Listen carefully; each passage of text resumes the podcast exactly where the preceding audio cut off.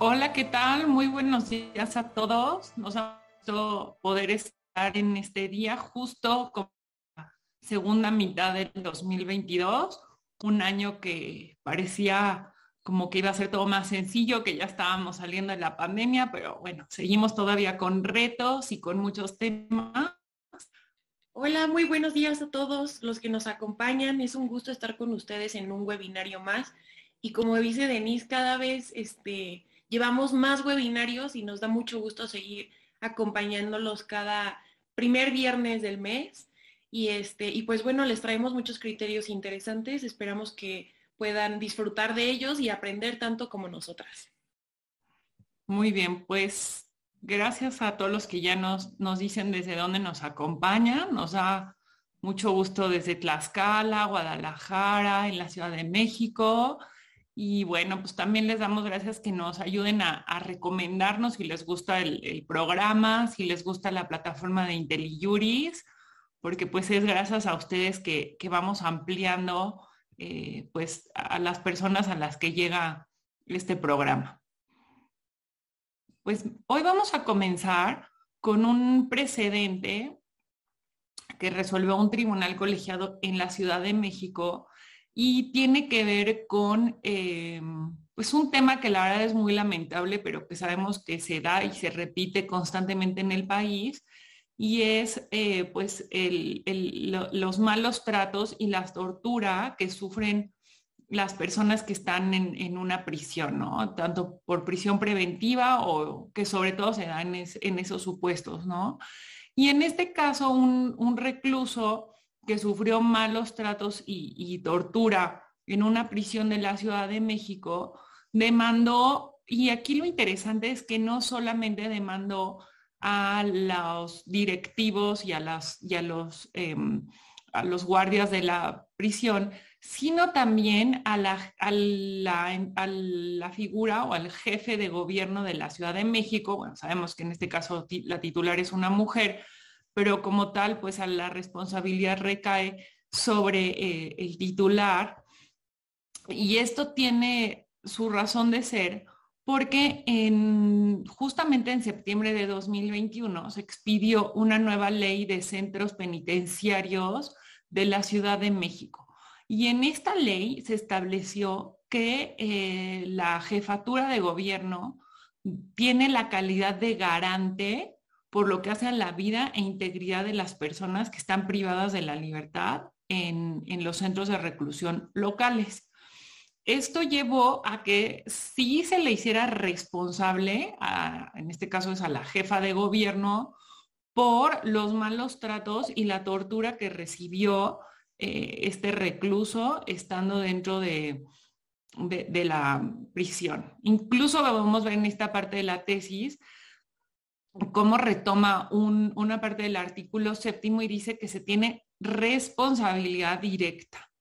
Y aquí lo vamos a ver y lo hemos visto Mariana y yo en, últimamente en, asuntos y casi todos creo que son de legislación de la Ciudad de México, en donde vemos que está esta tendencia de eh, tener un marco legal más moderno, más amplio en cuanto a la protección, eh, de, los, de los ciudadanos y de, los, de todas las personas que, están en, en esta ciudad, pero en la realidad vemos que no sucede lo mismo. O sea, que muchas veces estas normas que parecerían más modernas, pues quedan un poco en papel, ¿no? Y tal es el caso. Nunca hubiéramos imaginado que, que en este caso el jefe de gobierno fuera responsable por los actos de tortura. Y yo estoy segura que el Congreso local cuando emitió esta ley, pues nunca pensó en la trascendencia que podía tener. Si bien se trata, se trata de una declaración, incluso podemos considerar que pudiera llevar a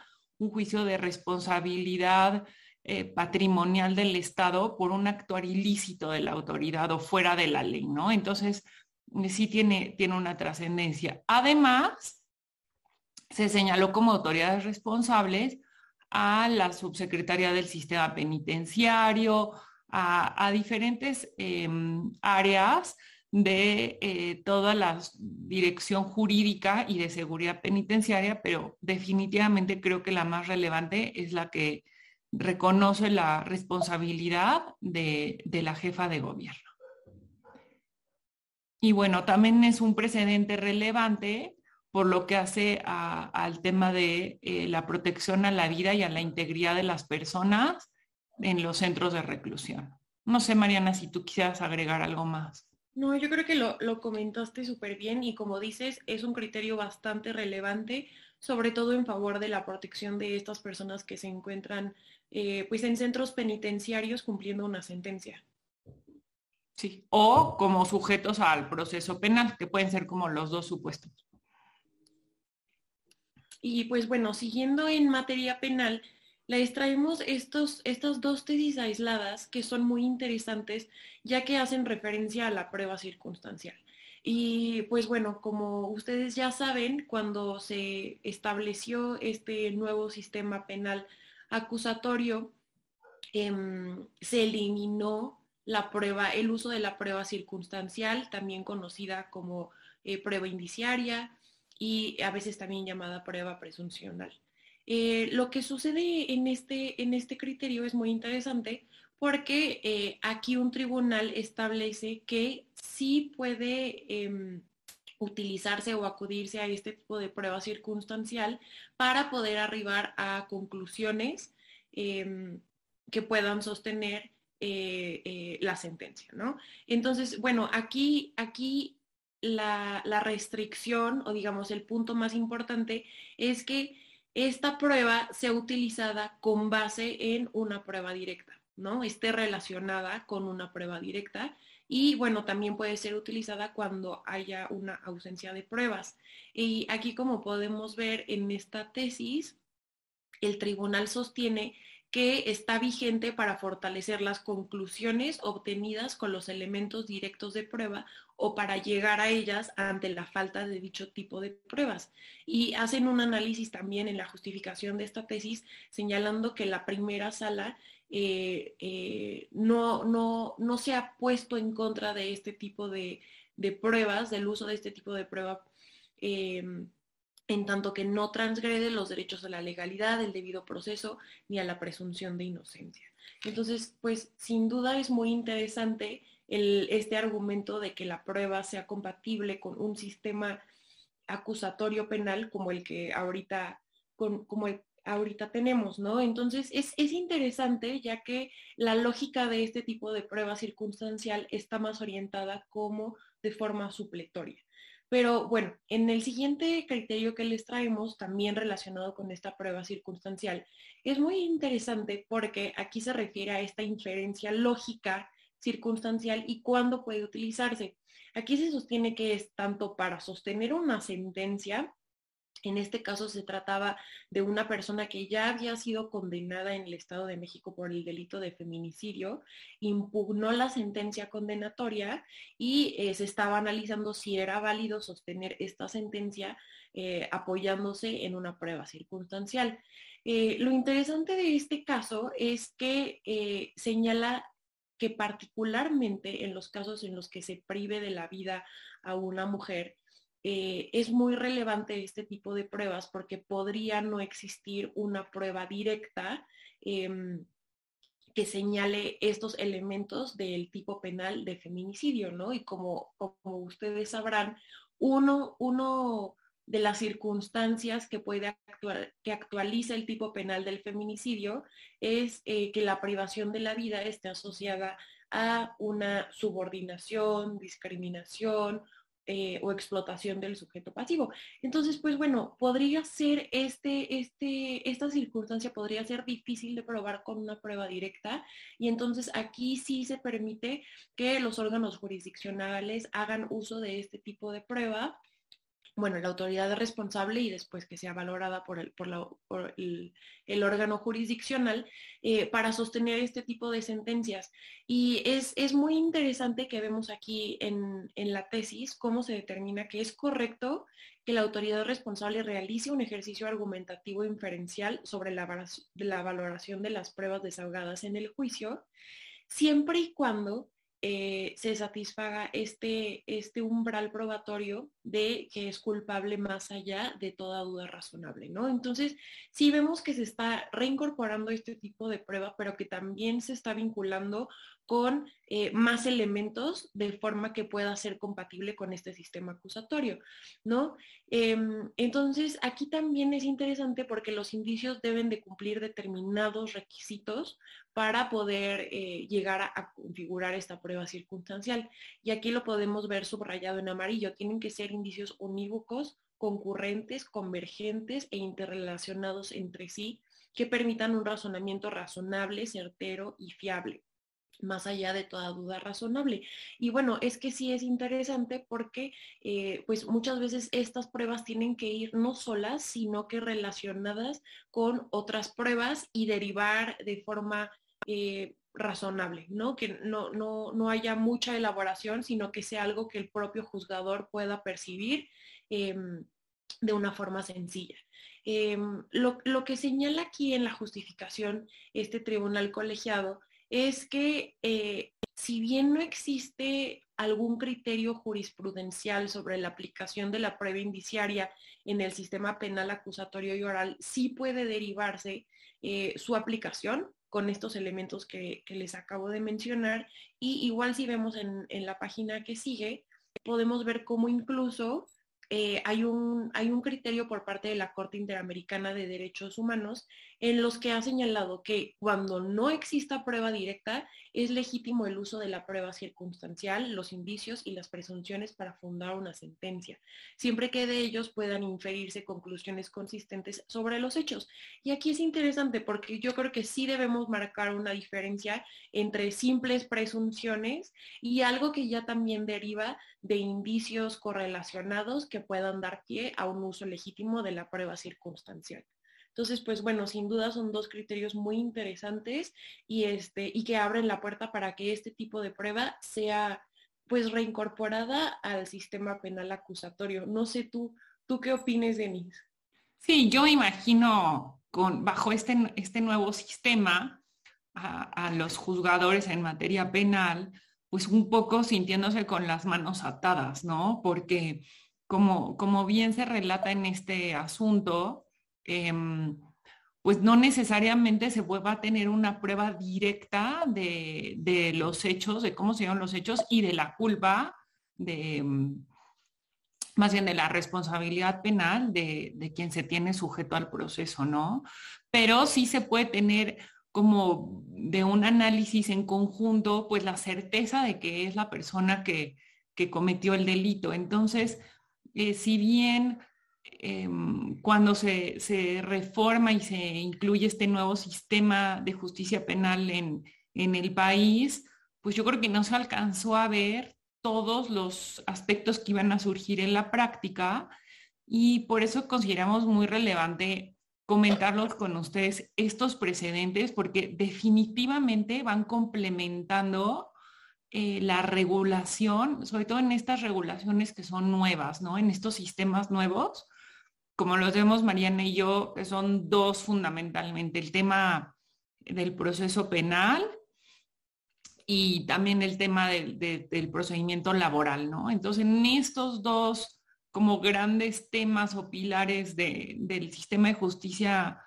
eh, mexicano, es eh, pues necesario el estudio y el análisis de los precedentes, porque es lo que está viniendo a complementar y a desentrañar una legislación que es relativamente nueva en nuestro país, ¿no? Entonces, por eso nos gustaron mucho estas tesis y esperamos que, que les sean relevantes para para quien, quien maneja la materia penal, pero yo creo que también esto, todos estos precedentes también resultan extensivos para los temas de em, eh, derecho administrativo penal, o sea, todo el tema de, delitos en materia administrativa, que como ustedes saben, eh, bueno, más que delitos en materia administrativa, perdón, eh, todo el tema de derecho administrativo sancionador que se ha aceptado por la Suprema Corte que las directrices y los elementos aplicables al derecho penal resultan igualmente o en muchos casos aplicables al derecho administrativo sancionador y por eso pues todo, toda la justicia penal es un pilar eh, para, en, la práctica jurídica, ¿no? Y bueno, aquí en, este asunto vamos a, ya movernos al tema fiscal.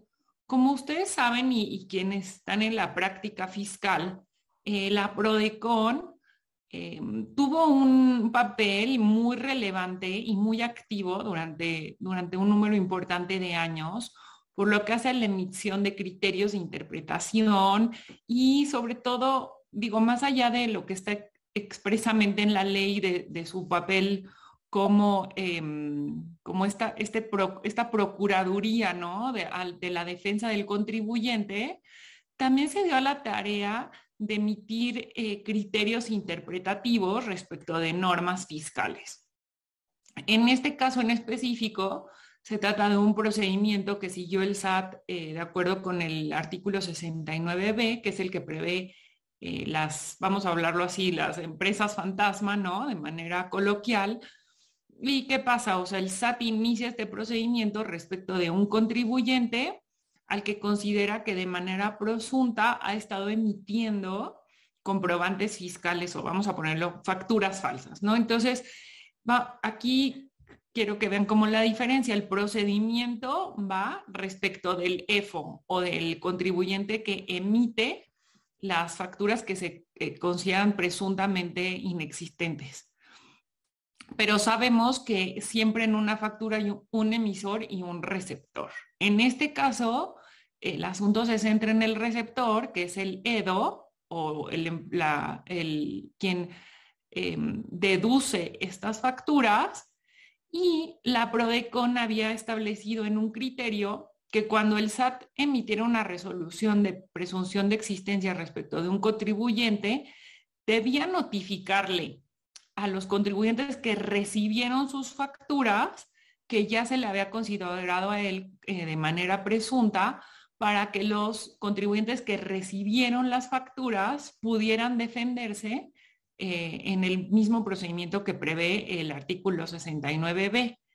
Esta notificación sabemos que el Código Fiscal lo prevé, pero señala que se hace una eh, publicación en el Diario Oficial de la Federación y es la responsabilidad de cada uno de los contribuyentes que estemos revisando eh, constantemente estas listas, ¿no? A criterio de la PRODECON, el SAT debía realizar una notificación de manera personal o por buzón tributario a, estos contribuyentes para que estuvieran en la posibilidad de defenderse. Entonces, bajo este criterio, el contribuyente que, viene a, defenderse en el, en el juicio de nulidad ante el Tribunal Federal de Justicia Administrativa busca echar abajo, ¿no? Eh, la determinación del SAT de, negarle eh, una devolución bajo todo este criterio diciendo es que tú no me notificaste a mí de manera personal que habías iniciado o que estabas en este procedimiento, ¿no? Del 69B.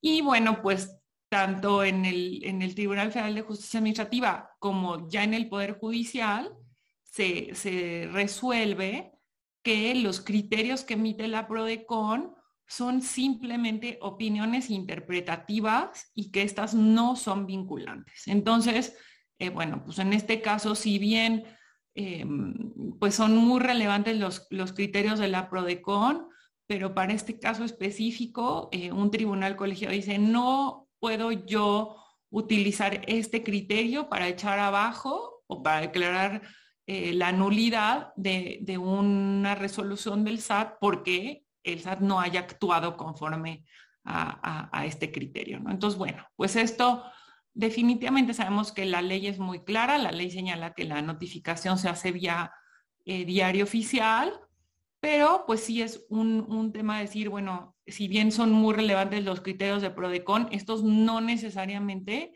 se podrán... Em, defender en tribunales, ¿no? No sé, Mariana, si, si quieras como comentar algo más. No, yo creo que lo explicaste súper bien y pues sí, la verdad es interesante saber que aun cuando PRODECON tenga un criterio, no es obligatorio para el Tribunal Federal de Justicia Administrativa ni para el Poder Judicial y pues es algo a tener en cuenta eh, a la hora de acudir a impugnar resoluciones. Así es. Nada más eh, comento, Norberto Soto nos dice, sería muy interesante si compartieran algún tema sobre la técnica de interrogatorio en el juicio penal acusatorio. Pues sí podemos para la siguiente sesión buscar precedentes que existan sobre este tema, que, que podemos ver si los hay. Y también Norberto nos dice, en los delitos sexuales se aplican, bueno, perdón, me voy a, se está refiriendo al, al al precedente sobre el feminicidio, ¿no? Y la prueba circunstancial. Dicen, los delitos sexuales se aplica este criterio por ser de naturaleza oculta. La figura de estándar se maneja en los hechos, no en el delito.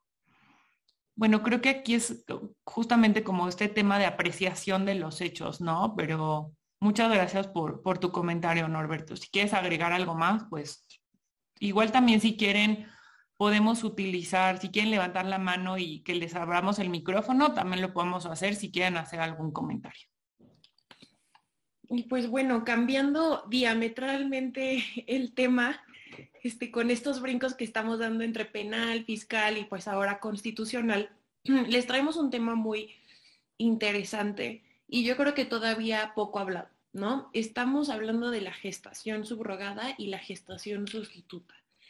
La primera sala eh, de la Suprema Corte analizó este tema y pues bueno, lo primero, lo primero que se tiene que decir es que son técnicas eh, de reproducción humana asistida. Y eh, en este caso, la primera sala analizó la legislación que regula esta gestación en el Código Civil de Tabasco. Em, lo, que podemos, lo que podemos decir es que hay dos estados que regulan este tipo de gestación únicamente en todo el país. Eh, uno de ellos es Tabasco y el otro de ellos es Sinaloa. Y, pues bueno, es interesante que la Corte haya podido revisar con un ojo de constitucionalidad esta, esta legislación. Y bueno, primero yo creo que hay que hacer esta diferencia entre la gestación subrogada y la gestación sustituta, siendo la gestación subrogada aquella en la que la mujer dona sus óvulos y pues se usa su vientre para que crezca el bebé, ¿no? Y la gestación sustituta es aquella en la que la mujer gestante presta su vientre para que pueda desarrollarse este bebé, eh, pero no hay ningún vínculo genético entre este bebé y la madre gestante o la persona gestante, creo que sería más correcto. Este, entonces, pues bueno, una vez hecha esta diferencia, podemos entrar eh, en materia. Em, a la hora que la primera sala revisa la regulación del Código Civil de Tabasco, determina que no hay suficientes elementos dentro del Código Civil que puedan proteger eh, y asegurar un consentimiento informado de la persona gestante. Eh, yo creo que el centro, el centro de la regulación de esta gestación es, la persona gestante y proteger de alguna forma que sus derechos no sean transgredidos, ¿no? Entonces, aquí podemos ver eh, que la primera sala precisa las pautas mínimas eh, que, están dirigidas a las autoridades que deben supervisar los contratos de esta naturaleza, ¿no? Y aquí em, señala que pues se deben de eh, revisar que en el contrato estén expresados cuáles son estos riesgos que deben de asumir los padres o madres potenciales en caso del incumplimiento por parte de, la persona gestante, así como también pactarse una sanción por incumplimiento de la gestante, pero que este incumplimiento sea razonable, tomando en cuenta las circunstancias particulares de esta persona. También señalan que se debe de eh, eh, repartir las cargas del incumplimiento entre las partes y proteger a aquella que tenga una desventaja por razones económicas. Em, si ustedes pueden ver como que todos estos elementos van encaminados hacia una protección de la persona gestante, que es la que va a, este, hacer este contrato para que crezca en su vientre el, bebé. Em, y pues bueno, eh, esto en este sentido, ¿no? Y asimismo, la, la primera sala determinó que mm, deben de establecerse y son constitucionales, como está formulado en el Código Civil, los requisitos que se establecen para la persona gestante. Y esto porque lo que, lo que sucede es que en el Código Civil se establecen requisitos que deben de cumplir tanto la, la persona que va a gestar a este bebé como la madre de este bebé, ¿no? ¿Quién va a obtener al final este bebé? Y aquí se analizaba si era constitucional establecer requisitos que debía de cumplir la, la eh, en ambos casos, ¿no? Tanto la, la, madre gestante, digamos, la persona que iba a realizar la gestación, como aquella que iba a obtener el bebé. Y bueno, por un lado determinaron que eh, el perfil de salud de la madre contratante en una gestación subrogada o por sustitución es una, es una cuestión que no está eh, por determinar eh, de manera local, que es una cuestión que debe determinarse de manera federal al tratarse de una cuestión de salubridad general. Y aquí explicarles un poco.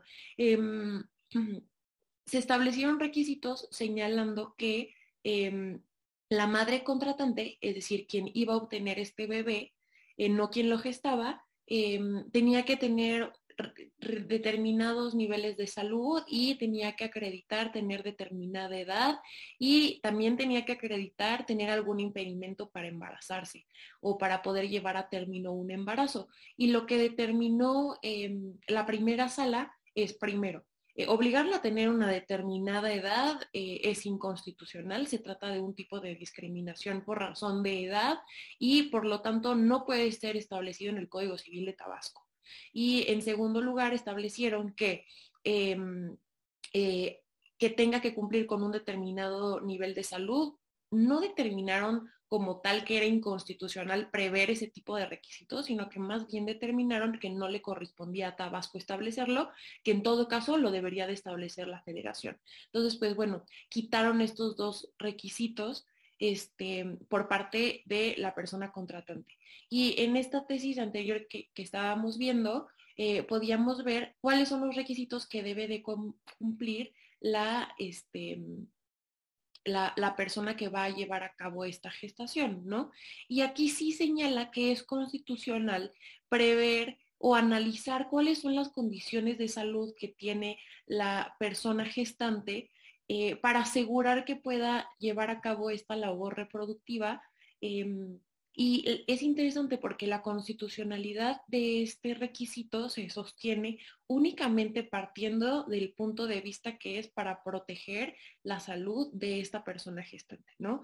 Tiene que, tiene que interpretarse de esa forma, no para verla como un simple medio eh, para obtener un bebé, sino para eh, proteger su propia salud en este término en el que va a llevar a cabo la gestación.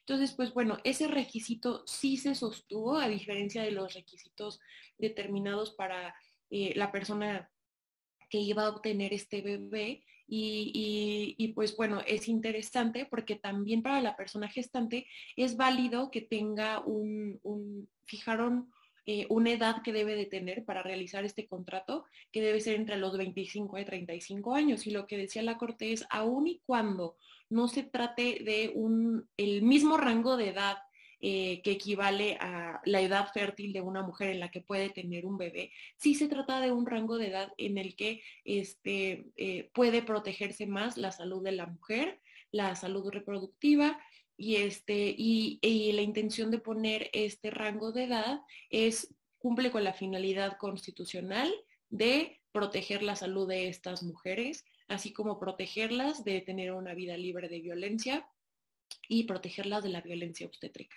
Entonces, pues bueno, sí son interesantes estos criterios y ya nada más nos queda un último criterio que es el, de la adopción, ¿no? Em, la, la pregunta jurídica aquí era, eh, bueno, ya se llevó a cabo este contrato y ¿qué sucede? El bebé en automático es de los padres eh, que van a recibir este bebé o, o, cómo funciona, cómo entregas este bebé y tiene que ser bajo la figura de la adopción o no tiene que ser bajo la figura de la adopción. Y aquí lo que resolvió la Suprema Corte es que en la gestación subrogada, que recordemos que es aquella en donde la mujer gestante o la persona gestante sí otorga un óvulo además de llevar a cabo esta gestación. Entonces, como aquí sí hay un vínculo genético entre la persona gestante y este producto de la gestación, entonces sí es necesario que el bebé se les dé en adopción a los padres eh, que van a obtener este bebé. En cambio, cuando estamos frente a, eh, este otro tipo de, gestación, em, en la gestación sustituta, no es necesario que el bebé se entregue bajo esta figura de adopción. Em, en tanto, pues no hay este vínculo jurídico, ¿no? y justo en este apartado de la tesis es cuando lo estamos viendo, que en la gestación sustituta, la mujer o persona gestante no aporta su óvulo, por lo tanto, como no hay un vínculo genético, la legislación no prevé esa misma norma. Y pues bueno, eh, sin duda, sin duda es un tema muy específico, este, pero pues bueno, es interesante tenerlo en mente, sobre todo ahorita que cada vez hay un mayor auge de todos estos métodos de reproducción humana asistida y este y pues bueno esto esto es un tema muy polémico sin duda. Unos piensan que eh, eh, pues es una forma de aprovecharse de las mujeres de alguna forma y otros piensan que a la hora de regularlo se les brinda una mayor protección al establecer límites de cuándo se puede realizar, cuántas veces lo puede realizar una, una persona, etc. Entonces, pues bueno, les, les trajimos este tema polémico. Denise, no sé si tú quieras comentar algo al respecto. Sí, eh, en el, esta regulación, como ven, está en el Código Civil y pareciera que fuera simplemente un tema contractual. Pero yo creo que lo que hace la, primera sala en, estos, en este análisis, que por cierto tomó varios años que finalmente se resolviera, es un tema que ya tiene eh, años previsto en la, en la legislación de Tabasco, no es un tema nuevo, pero sí la primera sala le imprime este tinte de eh, derechos humanos, ¿no? Desde una óptica de protección a las mujeres, protección y evitar la violencia de género, porque pues sobre todo si vemos la situación en que eh, viven pues muchas mujeres y situación de pobreza que utilizan o, este tipo de, pues de, posibilidades de la gestación subrogado sustituta como un medio de ingreso, pues es muy relevante que sí se asegure la protección de, quienes son estas personas gestantes, ¿no? Y sobre todo porque sabemos que no necesariamente el contrato es como tal entre quien quiere tener un bebé y, y, la persona gestante, sino que en muchos, muchos casos siempre hay algún intermediario y este intermediario que conoce y tiene mucha más experiencia en el tema, pues fácilmente puede eh, abusar ¿no? De, la situación de las personas gestantes. Sin duda falta mucho más, ¿sí? Este, y, todo, pero bueno, es un primer paso en que ya el tema haya sido abordado por, por la Corte y que se tengan estos primeros eh, precedentes, ¿no? Y en otro tema, eh, como ustedes recordarán, eh, la, mm, la, Suprema Corte de Justicia en una declaratoria general de inconstitucionalidad, que es la 1-2018, em, em, se declaró la inconstitucionalidad de, de, dos secciones o dos eh, oraciones de la Ley General de Salud, en donde la consecuencia directa era permitir el uso lúdico de la marihuana, ¿no? Entonces esta Declaratoria General de Inconstitucionalidad fue resuelta, fue publicada y como ustedes saben, eh, desde el momento en el que se publica esta declaratoria, esos fragmentos normativos salen completamente del orden jurídico y ya no son más aplicables. Entonces, bajo este bajo este em, contexto, un particular fue directamente a la COFEPRIS solicitando eh, que se le autorizara el uso lúdico de la marihuana. Ahora ahí sí, tal vez me voy un pasito atrás. Si bien la Corte resolvió eh, con esta Declaratoria General de Inconstitucionalidad, sí señaló que quien quisiera eh, poder realizar el uso lúdico de la marihuana tenía que contar con una autorización por parte de la COFEPRIS, ¿no? Entonces, este, esta persona va, lo solicita a la COFEPRIS y la COFEPRIS niega esta solicitud y el particular promueve juicio de amparo indirecto en contra de esta negativa. Pero, ¿qué sucede con eh, el criterio que, que ya emite un tribunal colegiado y dice, no, en este supuesto no es procedente el juicio de amparo indirecto porque la ley de amparo prevé ya un procedimiento especial para denunciar el incumplimiento de una declaratoria general de inconstitucionalidad.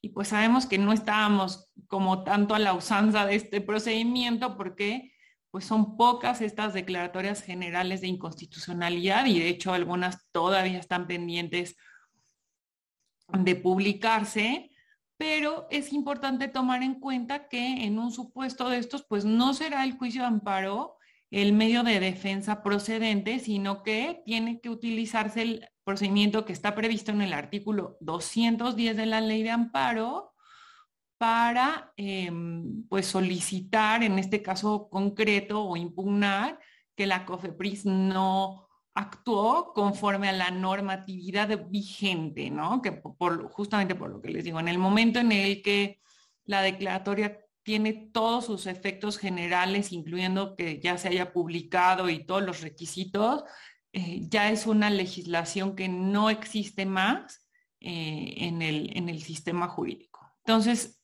en este criterio, el, el colegiado dice, este es, la, este es el único medio para reclamar una violación a una declaratoria general de inconstitucionalidad por parte de una autoridad. Y ahora nos vamos a, la materia civil. Perfecto, pues em, en, este caso eh, tenemos, tenemos una jurisprudencia de pleno de circuito y aquí es interesante, se trata de el análisis que se realizó a un artículo del Código de Procedimientos Civiles para el Estado de Guanajuato. Entonces, eh, los tribunales llegaron a criterios divergentes respecto de si se podía exonerar a los niños, niñas y adolescentes del pago de gastos y costas en un juicio en materia de derecho familiar o en donde se estuvieran defendiendo sus intereses. Eh, la interpretación literal de este artículo 11 del Código de Procedimientos Civiles de Guanajuato eh, no permitía exonerar a, estos menores de edad del pago de gastos y costos procesales. No obstante, el Pleno de Circuito realiza una interpretación sistemática de este artículo 11 junto con em, eh, los artículos primero y cuarto constitucionales, así como todo este marco internacional de protección a los derechos de los menores y, llega a la conclusión de que sí debe de exonerárseles siempre eh, eh, el pago de estos gastos y costos judiciales a los menores de edad cuando pierdan en juicio, siempre y cuando se trate de estos eh, derecho, de, derecho familiar, ¿no? no, cuando se trate de derecho como civil en general por ejemplo, cuando se esté, cuando se trate de, una, de, la propiedad de un inmueble, cuando se trate de un tema de arrendamiento, en donde una de las partes sea un menor y que, y que pierda en el juicio, ¿no? Justamente de, de cualquier materia civil que no sea familiar. Sí, tienes, razón, Denise. Perdónenme por confundirlos, la confundida fui yo. Este, sí, eh, es en esas circunstancias, ¿no? Entonces, no procede siempre este, este, esta exoneración del pago de gastos y costos cuando se trata de derecho familiar. Ahí lo que resuelven es que el juez deberá de valorarlo, ¿no? Eh, pero, pero en el otro supuesto es cuando siempre deberá de exonerarse. Entonces, pues bueno, este, este criterio es una jurisprudencia de plenos de circuito y espero no haberlos confundido. No, no, no. Es que justamente la lógica que sigue el Pleno, es decir, si, si la controversia se refiere a em, cuestiones de derecho familiar, por ejemplo, una pensión alimenticia o em, la patria potestad de un menor, el que de plano se se, se exonerara siempre a los menores cuando estos son los que demandan, los que pierden en juicio, pues realmente podría tener una consecuencia no buena al entorno familiar, ¿no? Y, y ahí es como la parte relevante, ¿no? Dice, no, no podemos nada más hacer de tajo el eximir del pago de gastos y costas en el caso de, cuestiones de derecho familiar, porque ahí se requiere de un análisis eh, de, la economía de la familia, de la economía del padre, de la madre, eh, porque en muchos casos demandan los niños, pero junto con, por ejemplo, quién tiene la patria potestad de los mismos, ¿no? Entonces, en este caso sí se tiene que hacer un análisis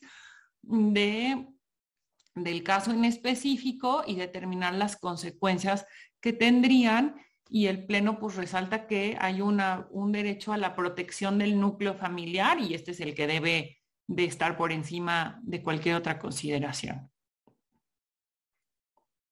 Exacto. Y pues bueno, eh, pasando a otro tema, también en materia civil es la inmovilización de cuentas bancarias.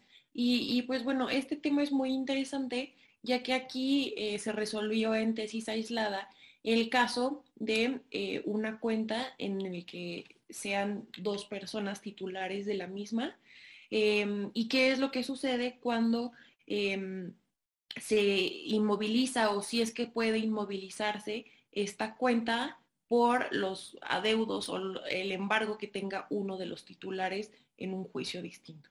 Y aquí lo que el tribunal colegiado determina es que em, sí puede realizarse esta inmovilización de la cuenta aun cuando tenga dos titulares. Em, y esta inmovilización puede ser hasta por la cantidad adeudada por uno de ellos. Y, pues bueno, es interesante la, argumentación o el criterio que realice el tribunal para llegar a este criterio, en tanto que señala que si ambas personas, ambos titulares pueden tener acceso total eh, a, esto, a, esta, a, estos, a esta cuenta, ¿no? Al saldo que hay en esta cuenta. Entonces, por vía de consecuencia, también se puede inmovilizar la totalidad de esta cuenta, bueno, hasta por el monto que tengan, que tenga adeudado una de estas dos personas. Entonces, pues bueno, em, eh, es interesante este criterio y yo creo que hay que tenerlo en cuenta, em, sobre todo por el riesgo que puede correr la, la otra persona cotitular en caso que, una, una, persona tenga un adeudo, ¿no? Podría verse afectada en los saldos de su cuenta bancaria. Muy bien. Tenemos a Onésimo Mollado que, que levantó la mano. Voy a abrir tu micrófono. Eh, no, gracias. Este, a lo mejor fue un dedo que no debía ah. haber puesto. Pero estoy atento a los comentarios. Muchas gracias. No, de qué. Muy bien.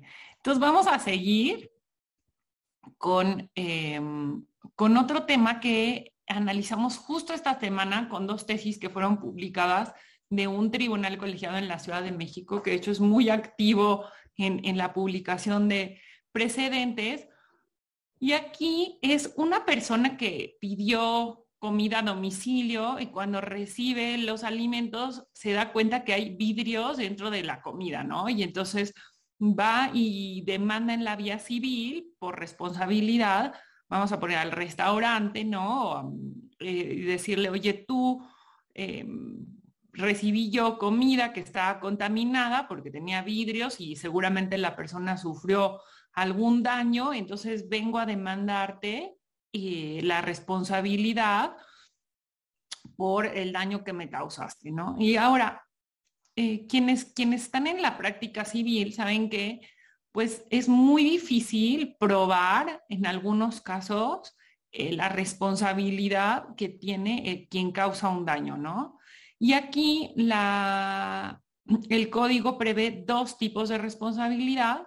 Uno es objetivo, que es por el uso de máquinas, de maquinaria, de sustancias peligrosas, que por el simple hecho de utilizar estas máquinas o sustancias o actividades que, la legislación civil considera como peligrosas, ahí ya se considera que hay una responsabilidad por parte de quien los utiliza, ¿no? Y este es como el caso más, más sencillo, entre comillas, de acreditar que, hay, que existe responsabilidad. El mejor ejemplo es cuando alguien maneja un auto, ¿no? Entonces, el simple hecho de manejar un vehículo y causarle un daño a otra persona, pues ahí hay una responsabilidad objetiva. En la responsabilidad subjetiva, se tiene que probar que hubo culpa o negligencia por parte de la persona que utilizó, que causó el daño, perdón.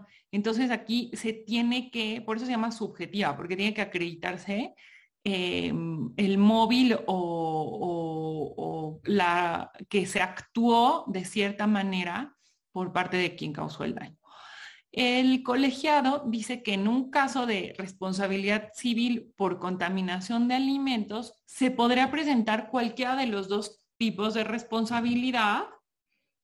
Por ejemplo, si se trata de alimentos que fueron procesados en una máquina y eh, en este caso, por ejemplo, los vidrios cayeron en los alimentos eh, en el uso de la maquinaria, ahí habría una responsabilidad objetiva, pero este caso es, por ejemplo, una fábrica, ¿no? En donde compras tú ya un alimento procesado en el súper y lo abres y está contaminado pero en el caso concreto que se analizó, como se trataba de alimentos em, que fueron preparados en un restaurante, no se puede hablar de responsabilidad objetiva, sino que es subjetiva y por tanto tenía que probarse la culpa o negligencia por parte del restaurante. Entonces, esa es la primer tesis. Y en la segunda dice, bueno, al final en la responsabilidad subjetiva es muy difícil para o puede resultar muy difícil para quien demanda eh, el daño que pueda probar todos los elementos de, la responsabilidad, sobre todo en este caso que como una persona que está en su casa, que pidió los alimentos a, domicilio, podía probar qué fue lo que sucedió en la cocina de ese restaurante, ¿no? Entonces, el colegiado retoma una presunción que surge en el derecho norteamericano, que es la presunción res ipsa loquitur, que bueno, este latinajo lo podemos eh, traducir como que la cosa o el accidente hablan por sí mismos. ¿Esto qué quiere decir? Si tú abres tu comida y encuentras vidrios, el simple hecho de, es, de que esto sucedió ya da, hace evidente que hubo una negligencia por parte del restaurante, ¿no? Y ahora, caso segundo es determinar cómo sucedieron los hechos.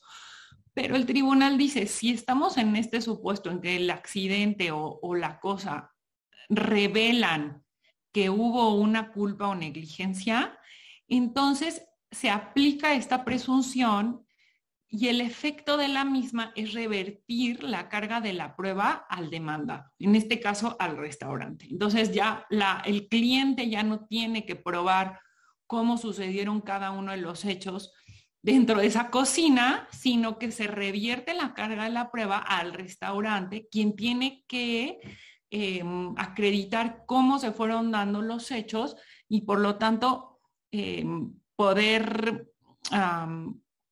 eximirse, ¿no? De, esta responsabilidad que se le está atribuyendo.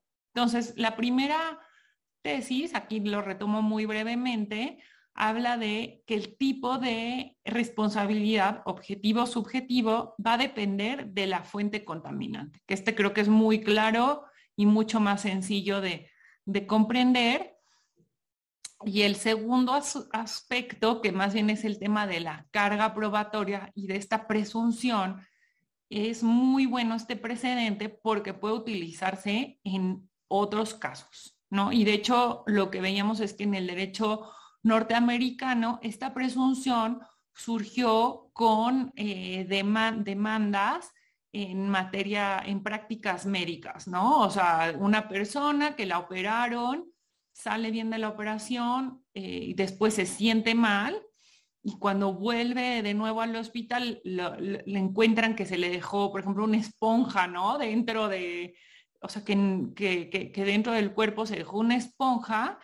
Y bueno, en este caso, ese hecho habla por sí mismo, ¿no? Y dice, hubo una negligencia por parte de los médicos y del, y del y del personal médico y no había forma que, que, la persona actuara o tuviera forma de intervenir en, en este evento. Entonces, estos tres aspectos que el tribunal señala, me voy a regresar tantito, al final de la tesis dice, para que la presunción pueda operar, se tienen que satisfacer los siguientes elementos. Uno, que se trate de un evento que no ocurre ordinariamente y solamente se va a actualizar si hay una actuación, perdón, eh, por repetir la palabra, negligente, ¿no? En este caso es, bueno, los vidrios no te van a aparecer en la comida, como también una gasa o una esponja no tienen que quedar en el cuerpo de una persona después de una operación. Número dos, tiene que poderse em, acreditar o descartar que hubo varias personas que pudieran llegar a ser responsables de esta actuación. Tiene como que quedar la certeza de que solamente la parte demandada es quien pudo haber causado em, el daño, ¿no? Ese es el segundo elemento. Y ya que se tiene con estos dos aspectos, entonces el tipo de negligencia va a recaer siempre que se, se considere que hay un deber de cuidado y que este fue violado. O sea, en este caso, pues quien prepara alimentos tiene que asegurarse que los mismos no estén contaminados, mucho menos por unos vidrios.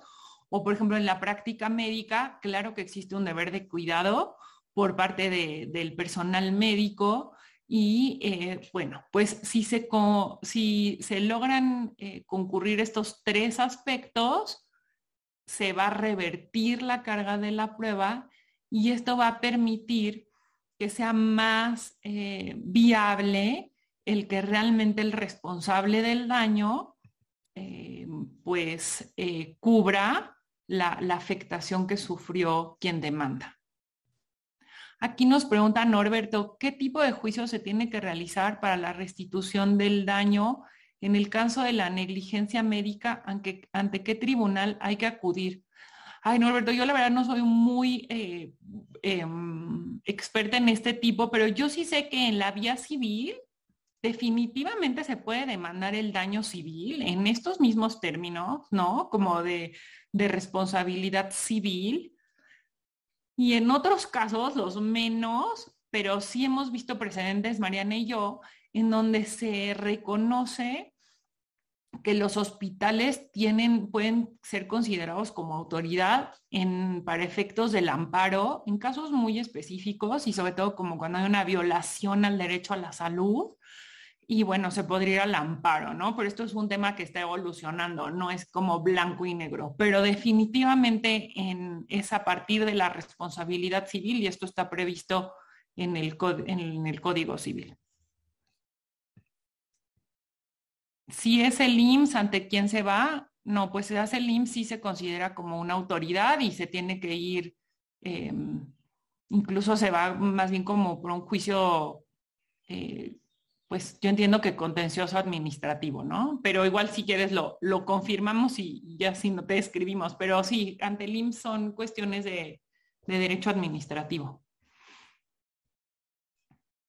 Mariana, no sé si tú quieras agregar algo más al otro tema o ya nos vamos con este tema de las pruebas periciales contables. Eh, pues nada más comentar respecto del tema anterior que yo creo que puede ser un tema muy vigente, sobre todo ahora con todo este... disculpen mi interferencia. este, pero bueno, solamente comentar que sí es un tema muy actual en tanto que vemos cada vez más, eh, más formas em, de esta entrega de alimentos a domicilio eh, y más entrega por parte de los restaurantes de alimentos a domicilio y pues sí pueden ser, dar pie a que se susciten mayores casos en donde deban de hacer, hacerse uso e interpretar estos criterios que pues nos acabas de comentar. Muy bien así que igual sin mayor preámbulo pasamos a este tema de la prueba, de la prueba pericial contable y, pues bueno, es muy interesante en este caso. Em, se impugnó, se, ofreció en un juicio, eh, la contraparte ofreció como prueba eh, esta pericial contable eh, a cargo de la contraparte, ¿no? Entonces, la contraparte señaló que em, se trataba de una prueba que transgredía la, confidencialidad de su información. Entonces se fueron al juicio de amparo y ya en el juicio de amparo eh, un tribunal colegiado resolvió en tesis aislada que eh, este tipo de prueba, la prueba pericial contable, sí debe de admitirse en juicio cuando sea indispensable para la solución del litigio. Pero, ¿qué significa el que sea indispensable? ¿No? Y aquí, como podemos ver en, la tesis, en el párrafo de abajo, eh, nos remite al Código de Comercio y señala que la máxima prevista expresamente en el Código de Comercio para el acceso a la contabilidad de alguna de las partes es que la inspección se refiera exclusivamente a los puntos con relación directa a la acción deducida. ¿no? Y entonces, pues bueno, aquí se sostiene que sí puede... Em, sí puede ofrecerse eh, este tipo de prueba siempre y cuando se cumpla o se limita a este tipo de temas y em, asimismo establece que la confidencialidad de la información que vemos en el párrafo de arriba em, debe de ser modulada por parte del juez eh, a través de distintas directrices em, y, y, pues bueno, en la siguiente página de la tesis podemos ver cuáles son estas, estas directrices que deben de, seguirse, ¿no? Y, que corresponde al juez delimitar y vigilar. Y a grandes rasgos, estas directrices son... Em, limitarse a lo estrictamente necesario para la solución de la controversia, em, permitir únicamente que se tomen notas por escrito eh, de los puntos indicados sin que se pueda guardar o registrar esa información por cualquier otro medio, así como la obligación de abstenerse de divulgar em, la información obtenida.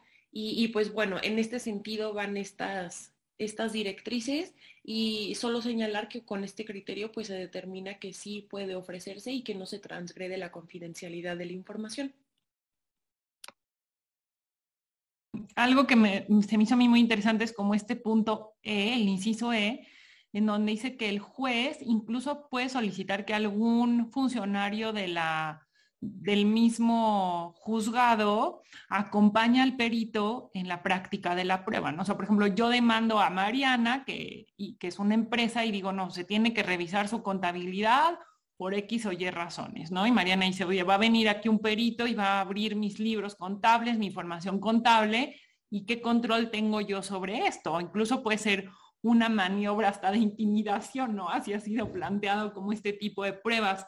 Y este es un punto relevante, sobre todo como un tema de defensa, decir, oye, bueno, pues sí, tengo que abrir mis libros y mi contabilidad, yo comerciante, pero también bajo este criterio puedo solicitarle al juez que un funcionario judicial acompañe al perito en todo momento para asegurar que la práctica la prueba se, realice, em, pues salvaguardando eh, la confidencialidad de la información, ¿no? Y bueno, voy a ir rapidísimo en este tema. Realmente nada más son dos, dos temas súper cortos porque sí quisiera que podamos platicar el último que tenemos en este caso, un trabajador del IMSS, eh, respecto a ese trabajador, se publicó en alguna red social un video que decía que este trabajador vendía plazas de trabajo, ¿no? Entonces, eh, eh, en el IMSS despiden a este trabajador porque decir, bueno, pues tú estabas vendiendo plazas y así te denunciaron en un video y lo que se resolvió en, en materia laboral es que el simple hecho de una publicación de un video de este tipo no puede justificar eh, que se despida al trabajador, que se haya una rescisión de la relación laboral y pues en realmente en este caso, como el IMSS era el patrón, tenía que iniciar un procedimiento administrativo de investigación respecto a esta persona para corroborar esa información. ¿no? Nos gustó esta tesis porque pues, son estos problemas modernos que antes que antes no veíamos. Y el otro tema laboral es en la reinstalación, que bueno, quien, quien está en esta práctica pues sabe que, que muchas veces se utiliza como, bueno, sí, ya yo te, te ofrezco la reinstalación después de una demanda laboral y al trabajador se le citó en un local que evidentemente no era el lugar de trabajo, no era un local que estaba cerrado, ni siquiera pertenecía al patrón. Y aquí el colegiado pues reprueba, ¿no? Esta actitud por parte del patrón y le dice, justamente aquí se habla y, se le dice al actuario del juzgado, oye, tú no puedes nada más ir y, limitarte a sentar lo que pasó, sino que debe verificar y constatar que se haya realmente em, llevado a cabo la reincorporación al trabajo. Y en caso de un supuesto como estos, eh, pues se deberá considerar que el, que el patrón actuó de mala fe y se va a considerar que la reinstalación no fue llevada a cabo, ¿no? Entonces, este, este criterio es, es muy bueno y vamos a terminar con un tema sin duda que nos tiene, pues yo creo que avasallados, ¿no? Todo el tema de eh, migrantes que pasó esta semana. En el Poder Judicial hemos visto cada vez más precedentes sobre este tema y en este caso se habla específicamente de la figura de refugiados, ¿no? que, es distinta a, los migrantes, distinta también a quien viene al país a, residir, pero con una calidad de, naturalizado. Pero eh, bueno, Mariana, te dejo con el tema. Pues sí, vamos a tratar de abordarlo lo más rápido, que ya tenemos el tiempo encima.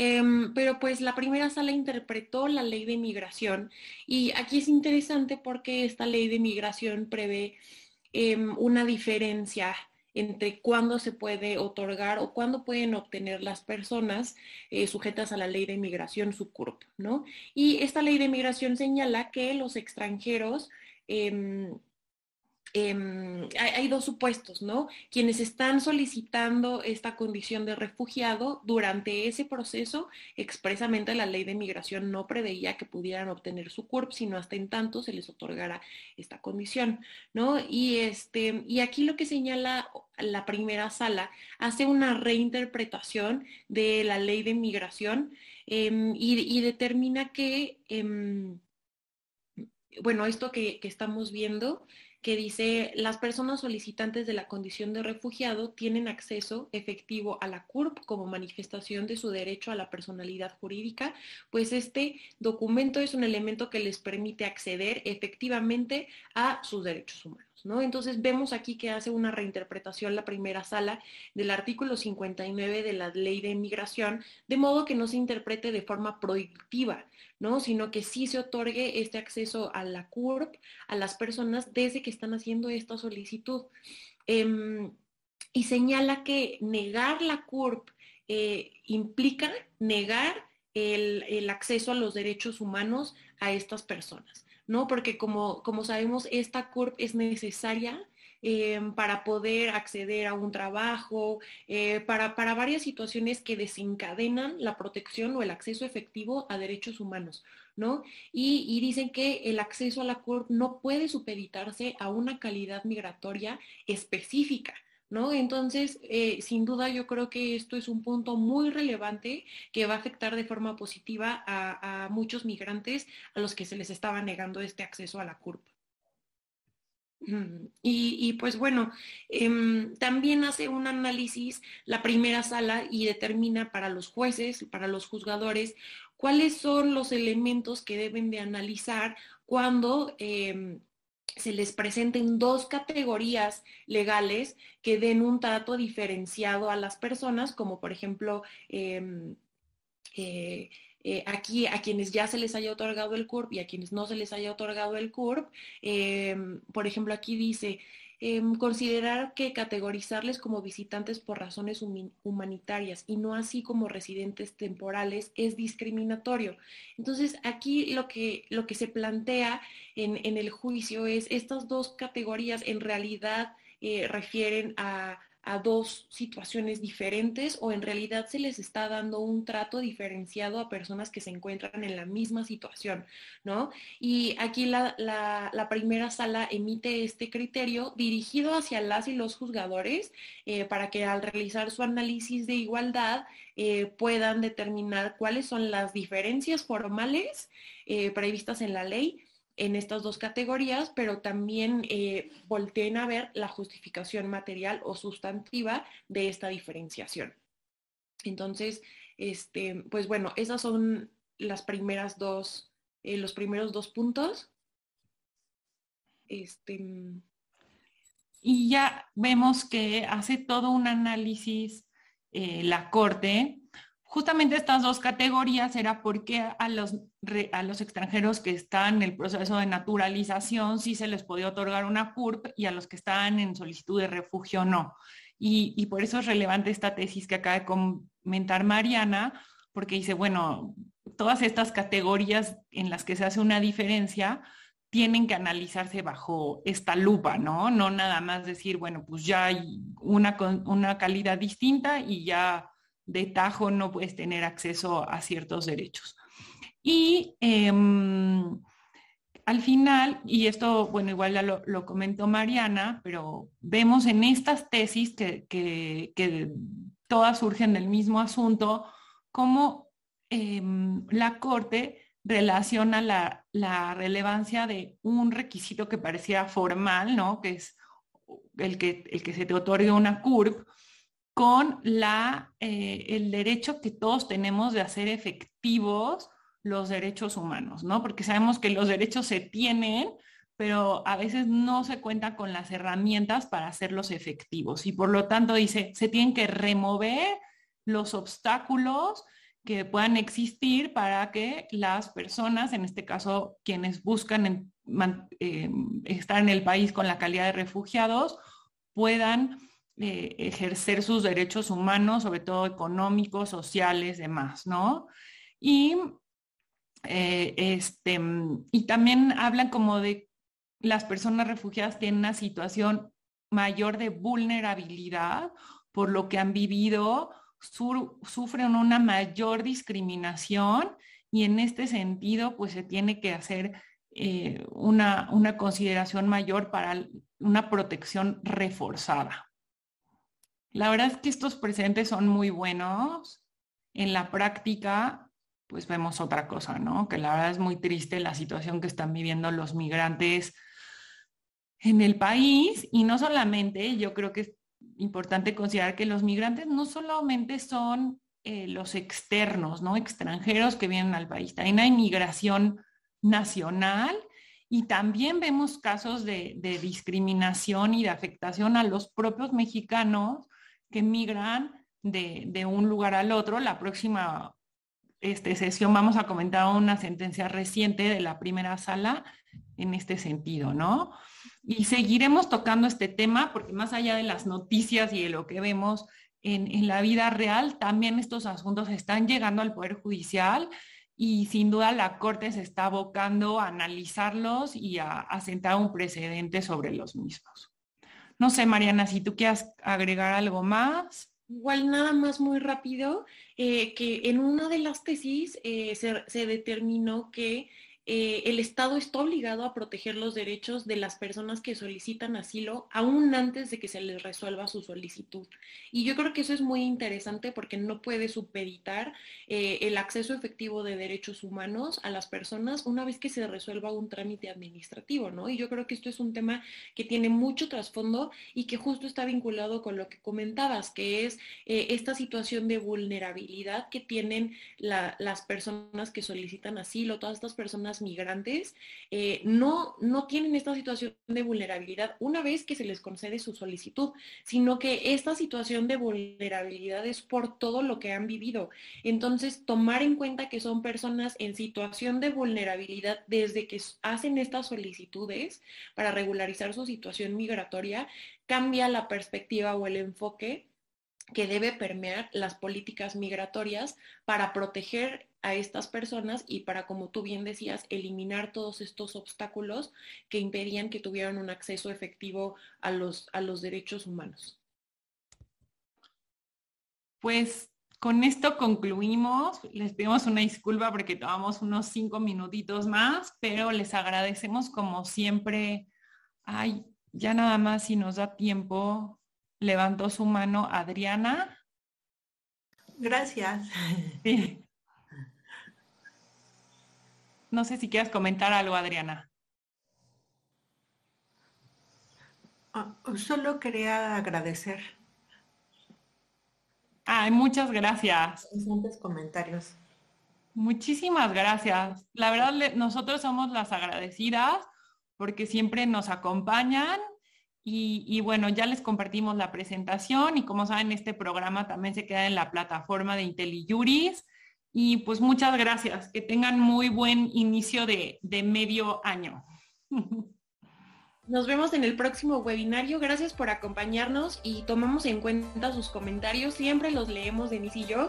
Y este, y también los vamos a tomar en cuenta para los temas de los próximos programas. Así que gracias por acompañarnos, por comentar y hasta el próximo webinario.